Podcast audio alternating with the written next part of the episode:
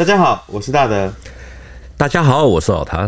我们前两集讲到一九四九年十月广州撤退所引发的故事，美松舰事件，香港的第三势力。那老谭今天是要继续谈广州呢，还是有？广州是在一九四九年十月十四日撤守，二野进城。第二天呢，三野对厦门开始展开攻击，十七日就结束了战斗。先前呢，我们有。朋友，就是说希望我们能够讲东南沿海的岛屿战争。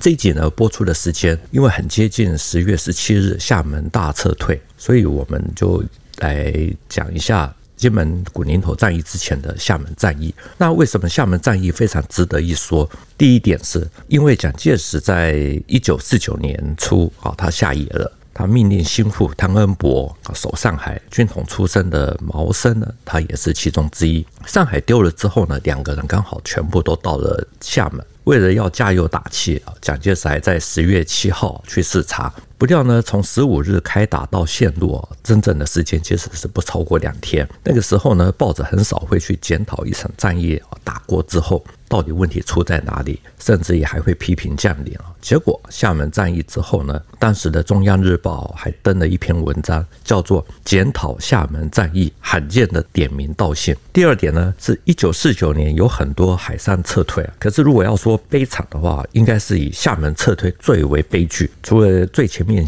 最先登舰的人之外啊，其他大部分几乎都是踩着浮尸爬上了登陆舰。老谭用悲惨来形容哦，这个名词其实用的比较重一点。对，那我们过去几乎也很少听到有关厦门战役的相关的一些说法。是，台湾有一位律师高秉航高律师，他是山东菏泽人啊，今年大概也九十啊，他曾经自费带了一百多个老兵的骨灰堂，前前后后的回到大陆。他在二零一二年呢获选为感动中国人物。我们有时候也会听过一些老兵讲他们的厦门或其他地方的撤退啊。我一直觉得他讲的这一段最为血烈。我之前访问过高律师哈，他说他是一路南逃，加入了刘汝明第八兵团第五十九军第一八一师啊。因为年纪太小，还没有资格成为战斗兵，所以是。在卫生连抬担架，那时候我是是跟着一个卫生连，一个团里面的卫生连，呃，做小兵。但是那时候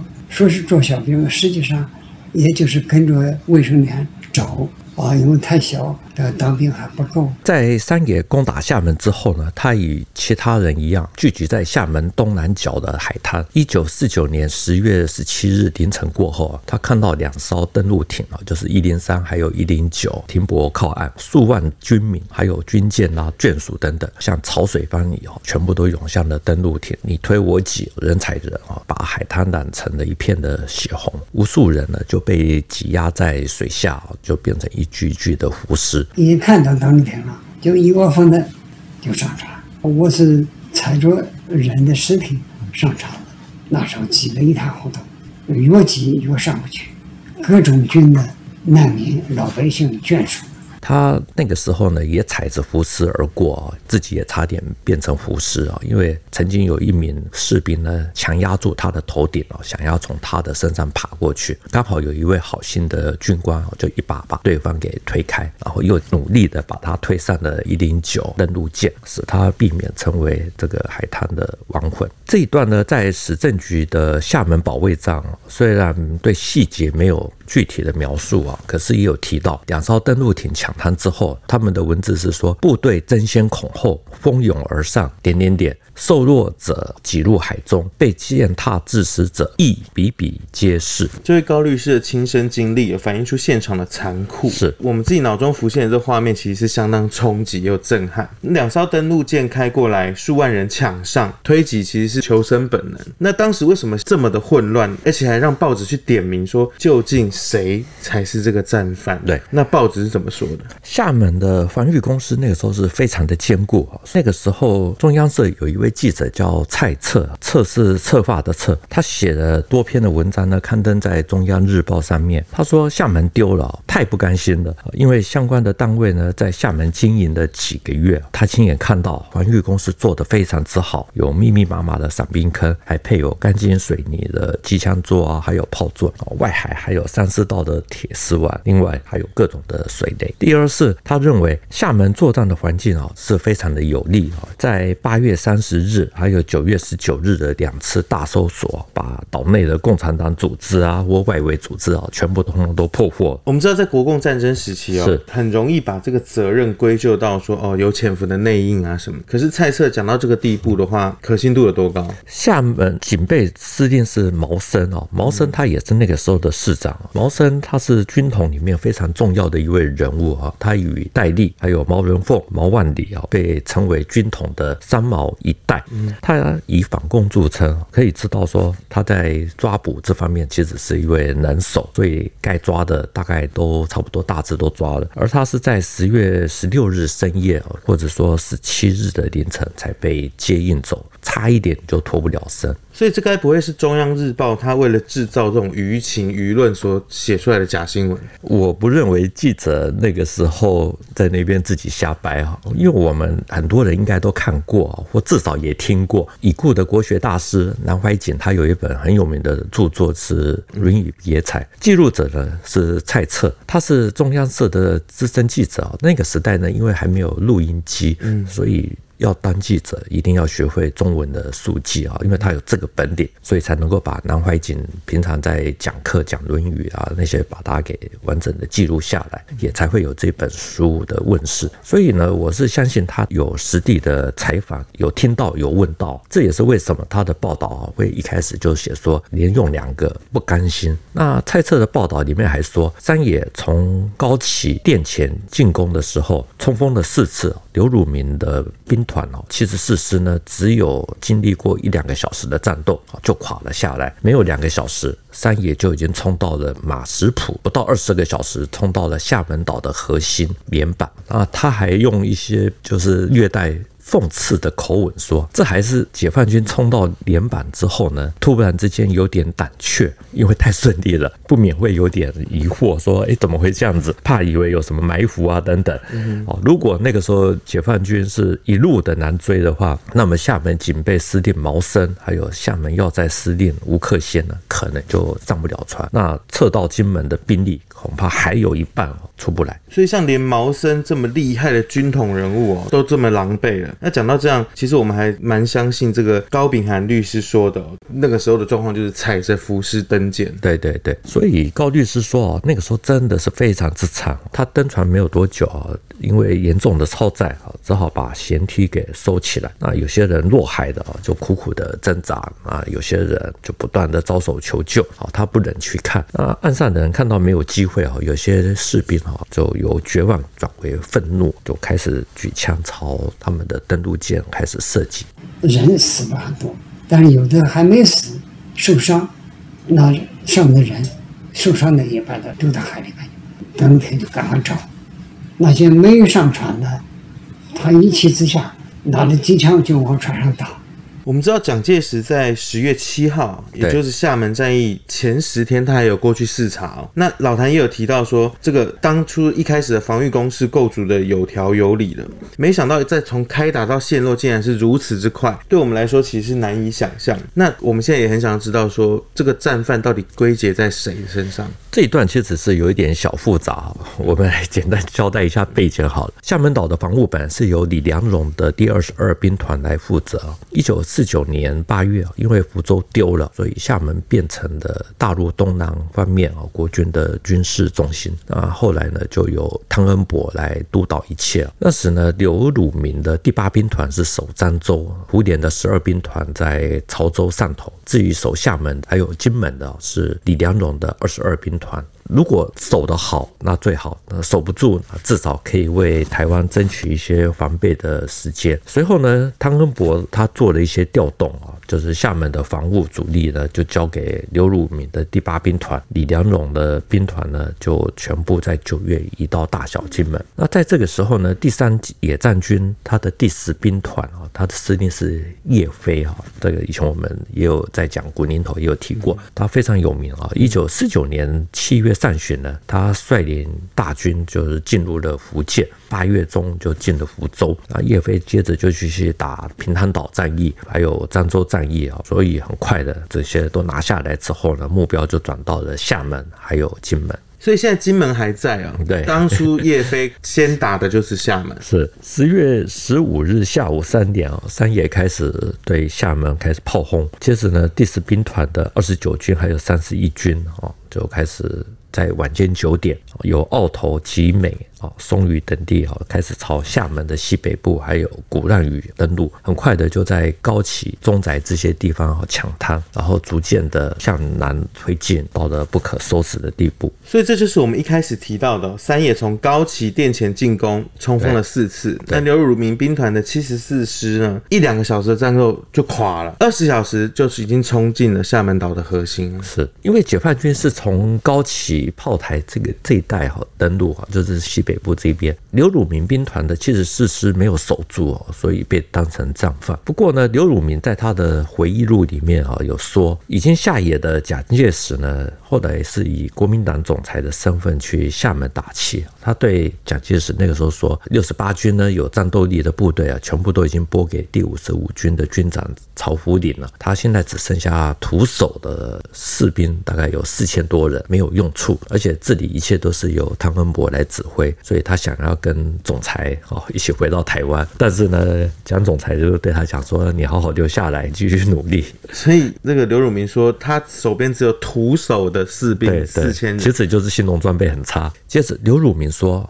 五十五军七十四师的师长李义志哦，在十六日的凌晨两三点哦。电话报告说，飞机场已经被占领了，天亮以后应该可以把反攻夺回来。不料到了四点的时候，五十五军参谋长拿着地图来报告，说现在的情况啊，已经跟汤恩伯报告，啊，面奉指示，如果不得已的时候，可以退到连板和处这一线。到了五点多，天还没有亮，汤恩伯突然间打电话过来，说现在已经退到了何处啊连板支线，请你立刻来一趟。啊，刘汝明呢，他就在回忆录里面说，他住在下我们大学的附近哦，没有带人。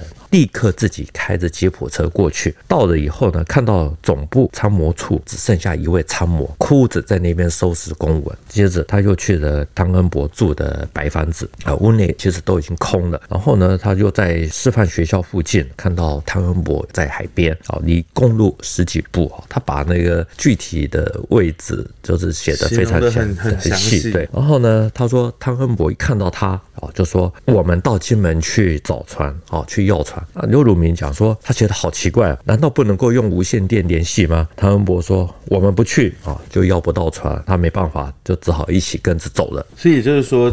战争还没打完，长官已经都准备跑了。呃，可以这么说。刘汝明说，这个时间点呢，已经天色大亮啊，清晨六点，他看到海边呢有可以搭载三四人的小船。那小船的南边呢，大概几步路有二十多名的宪兵。好，他们由小船换到了小艇，再由小艇站到了大船，叫做席林号，就这样子开到了金门。这段听起来有点八卦，可是刘汝明为什么要爆这段料？而且他写的这么的详细，因为厦门。丢了没有几天哦，中央日报那个时候登了检讨厦门战役这篇文章，然后还有其他的文章啊，认为刘汝明第八兵团呢根本没有什么防守哦，一打就溃，而且还说刘汝明在十五日深夜啊，十六日的黎明之前，带着大批的卫士去汤恩伯那里。报纸的说法是不是商量，不是请示，而是直接要求汤恩伯派船把他们的部队运出厦门。后来检讨呢，再加上有金门战役可以作为对比，加上汤恩伯也认为说厦门失守是因为部队执行命令未能彻底，有这些种种的原因这样加重起来，所以刘汝明因此到了台湾之后就被冰冻起来，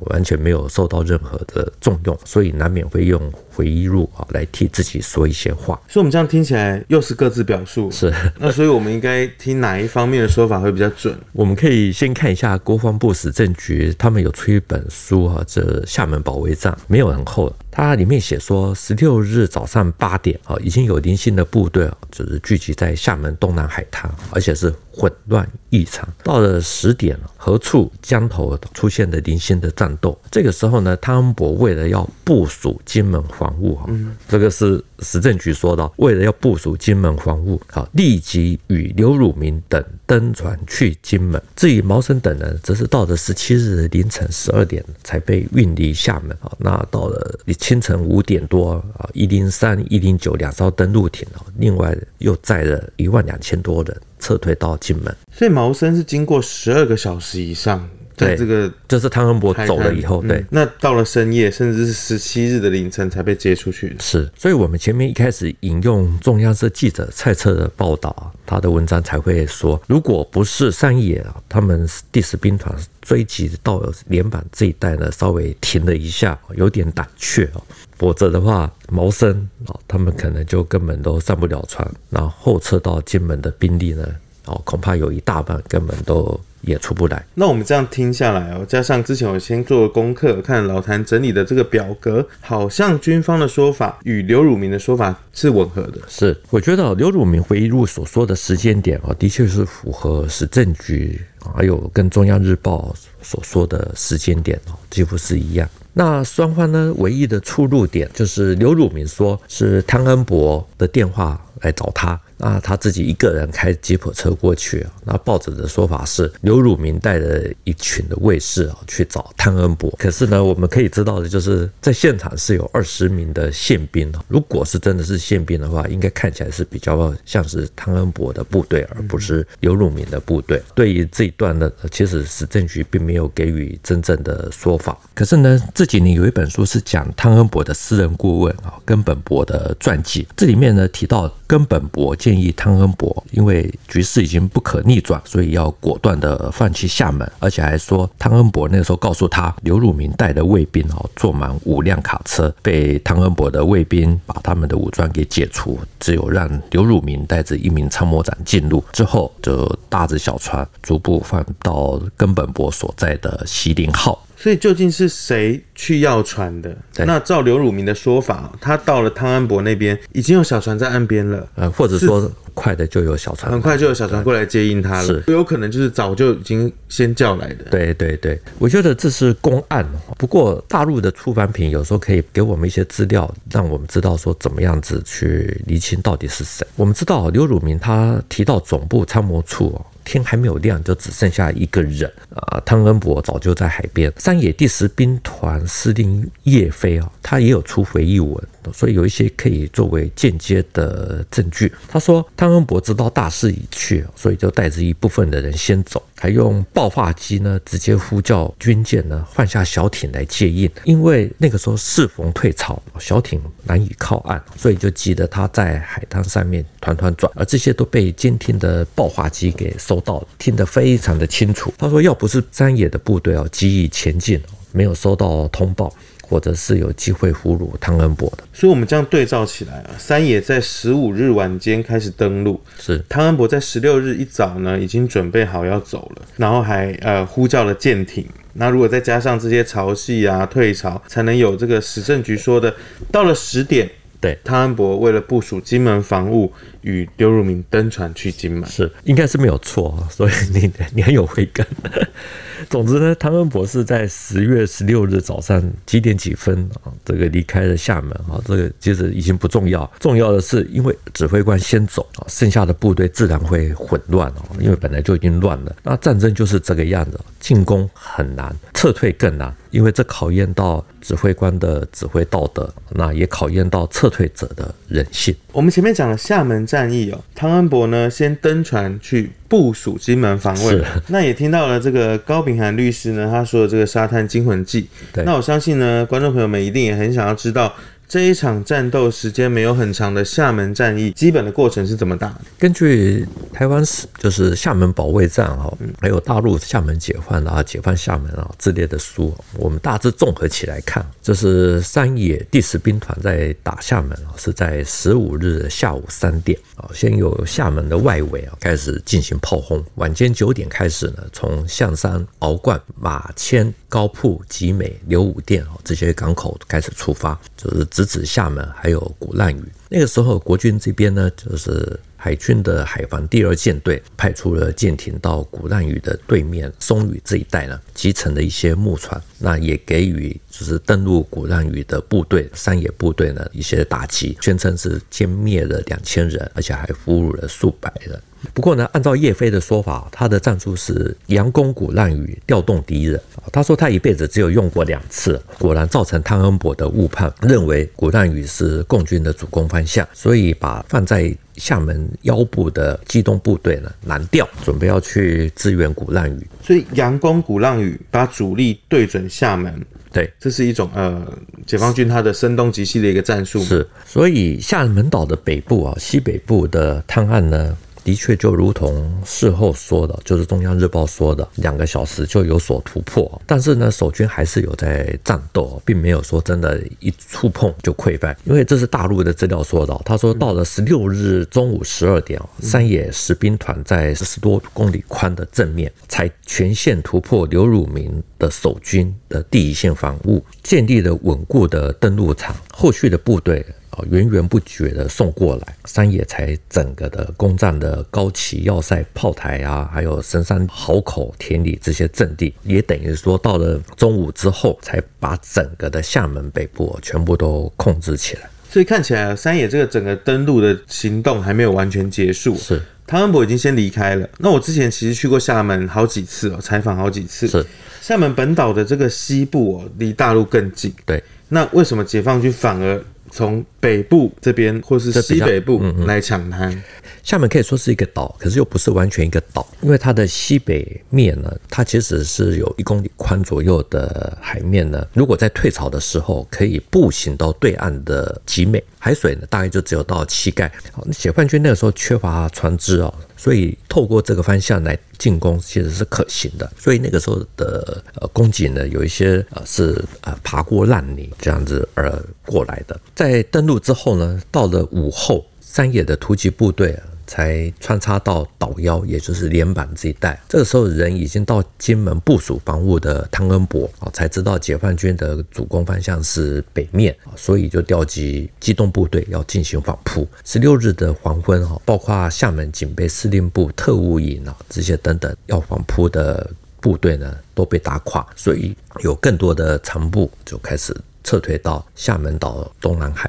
的海边。到了十六日晚间呢，整个全线的动摇，接着就是数万人开始向南边东南角的这些海边来开始拥挤，在那个地方，差不多地点是在黄厝，还有到。深处这一带，这个面积不会很大。在十七日凌晨等到的就是两艘的登陆艇。像我之前到厦门采访的时候，有跟当地人聊天，对，那他们也有提到说，国军在厦门撤退的时候，飞机场的飞机其实都没有任何的动作。哎，但是我们不知道说是不是真的，因为我们没有办法去查明这件事情。网络上其实是可以看到类似的说法，所以应该是属于都市传说。嗯、因为按照大陆的官方资料，就是没有什么。什么飞机都不起飞的这种事啊，只有说缴获到一架损坏的飞机，这个是确确实实的白纸黑字。所以我们在网络上看到很多都是一些传说啊，或者是一些后人杜撰的一些内容。所以至于这国军在厦门的撤退哦，还有一个说法是有两万国军躺在路边，对，大概知道退不了了，那就直接在那边不抵抗，是那是真的吗？有一些农场文也有讲过类似的，说。解放军刚刚登陆一千四百人，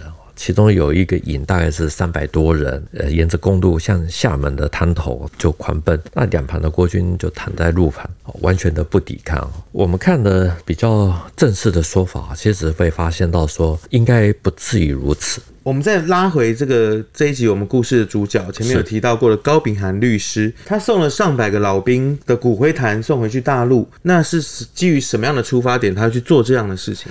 其实这一段哈非常的有故事。高律师说，当年是母亲要他走，他们的家族有共产党也有国民党，他就听了妈妈的话，就一路逃，就逃到了厦门。我住的是一个中药房的楼上，我和十三岁的小孩玩在一起。后来那个小朋友说：“你不要走，你走的话见不到妈妈，你就找我家。”我我说我在你家不行，我说我一讲话，知道我是北方来的，那那个小朋友讲啊装哑巴。高律师说哦，他那个时候还真的有点心动哦，可是排长把他抓了回去哦。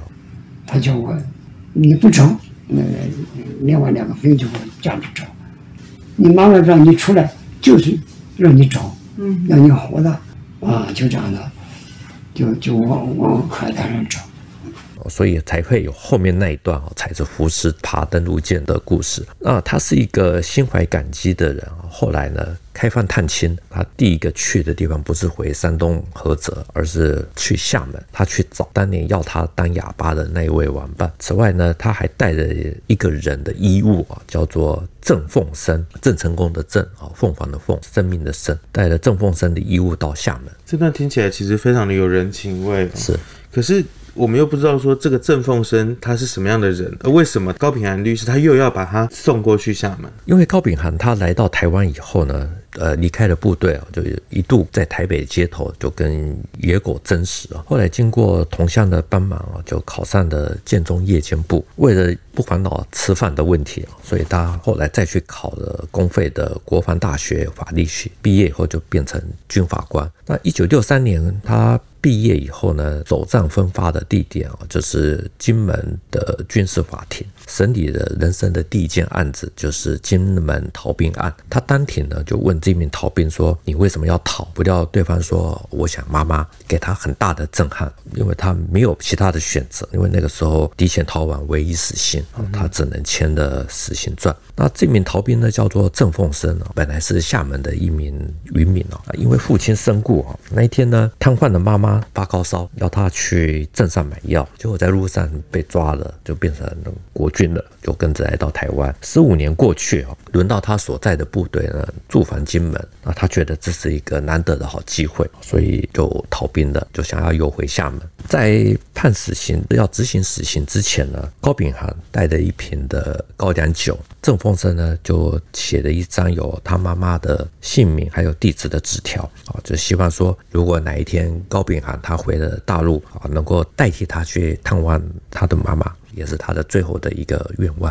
这么听起来，这个高秉涵律师他其实非常的有心，是把郑凤生的衣物带回去了厦门，也算是圆了郑凤生他生前的一个愿望。后来他还是带了一些老兵的骨灰坛回去大陆，是那这又是为什么？因为他离开军中以后开始职业啊，因为他年纪算是相对偏小的，所以一些年纪大的同乡老兵呢会说，如果将来两岸开放了以后呢，大概我们可能都走了，你不要忘记把我们的骨灰扛回去。所以他二十多年来啊，就这样子，他放弃了可以赚更多钱的机会，就报了上百个骨灰堂，就是有时间就回去。啊，甚至于有的时候骨灰还寄放在他家里，嗯，真的是百无禁忌。呃，他最远还送到了新疆哈。嗯后来消息传开以后呢，变成全国性的，主要帮助的都是没有家室、比较孤苦无依的老兵。所以这一集的节目，我们提到比较少看到的厦门战役啊，是也是透过亲历者的口述，让我们可以想象一下国军那时候退出厦门的一些残酷的一些场景。当然呢，我们也还有提到一开始的这个故事的主人翁高秉涵律师，他本身发生的一些温馨的故事，还有他这个充满人情味的一些举动，是这让我们了解到。到战场的无情之中，其实还添加了一丝丝的温暖。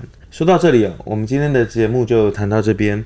谭兵读武，新闻与历史的汇流处，军事是故事的主战场，只取一瓢饮。结合军事、历史跟人文的节目，除了在 YouTube 平台上面可以观看，在底下留言跟我们交流之外呢，也可以用 Podcast 收听。欢迎呢听众朋友们去下载这个 Podcast 哦，给我们留言跟五星的评价。再次谢谢老谭，谢谢大家，我们下次见。